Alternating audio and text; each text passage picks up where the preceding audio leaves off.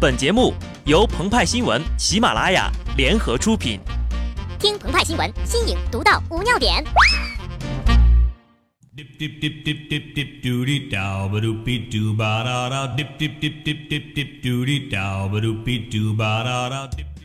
本文章转自澎湃新闻、澎湃联播，听众朋友们，大家好，我是极致的小布。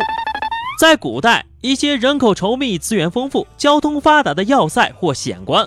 往往是兵家必争之地。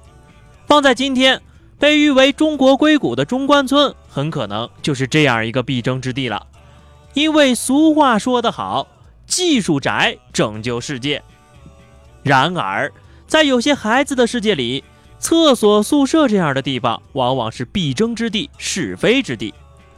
位于海淀中关村科技园核心地带的中关村二小，近来被爆出霸凌事件。该校一位家长称，自己的孩子长期遭到同班同学的霸凌，被同学用厕所垃圾筐扣头。事发之后呀，孩子出现失眠、易怒、恐惧上学等症状，经诊断为急性应激反应。事后，家长愤而发文，引发了热议。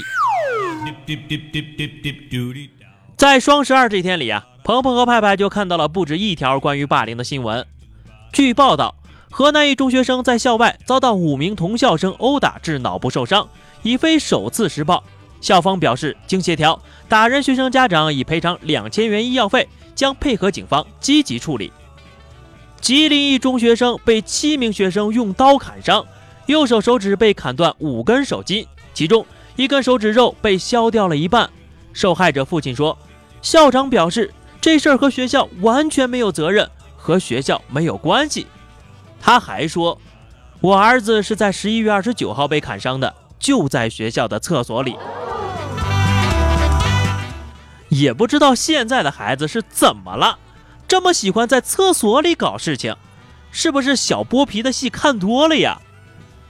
看过《权力的游戏》的朋友都会对小剥皮拉姆斯·雪诺记忆犹新，因为他的父亲呢喜欢折磨人，其家族家徽就是一个剥皮人。所以人称小剥皮，但如果有朋友们没看过啊，没关系，用一句话形容他，就是冰与火逢远征。平静的外表下以折磨人为乐，而且手段更加残忍变态。小剥皮曾经霸凌过一个小伙子，同样是把他带到了一个阴暗潮湿、四下无人的角落，对其进行长时间非人类的虐待。后来那个小伙伴就成了他。精神也不太正常。而关于中关村二小，截至目前仍有涉事一方家长的描述，我们暂时无法盖棺定论。多个部门也已介入，但可以肯定的是，校园霸凌和校园暴力真实的存在于我们的身边。但为什么中关村的这起霸凌事件会引起强烈反响呢？首先，据了解，这是一所名校。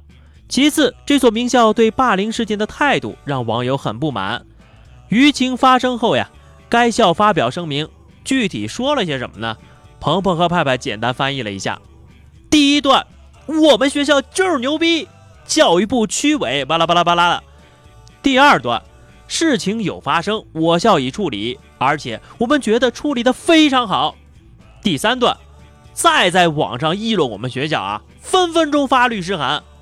第四段，呼吁让事情回归校园，大事化小，小事化了。其实呀，公众期待看到的是校方对于事件的公正描述，这样呢，有利于外界的理智判断，进而解决问题，同时也有助于谣言的瓦解。另一方面，校方言语中透露的态度过于官方和冷漠，缺乏对于涉事被侵害的孩子爱护与同情。典型的死要面子不要脸，正是这两点点燃了网友的愤怒。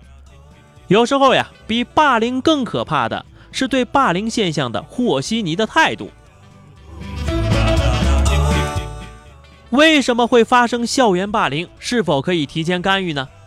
这个问题在小剥皮的身上可以得到完美的解释，因为没有一个婴儿生来就是变态，生来就喜欢剥别人的皮。所谓父母是第一任老师，老剥皮这么做了，小的也会模仿。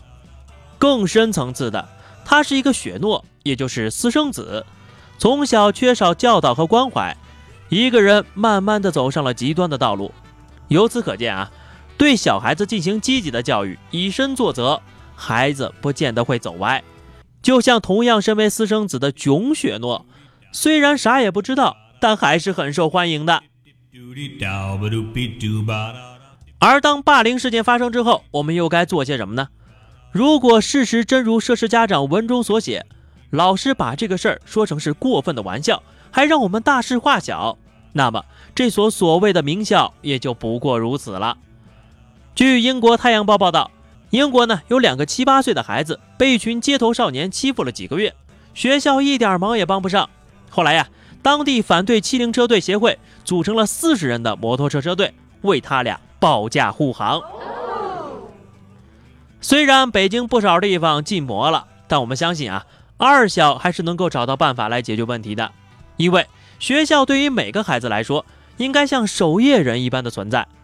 我将知识和爱献给学生，今日如此，日日皆然。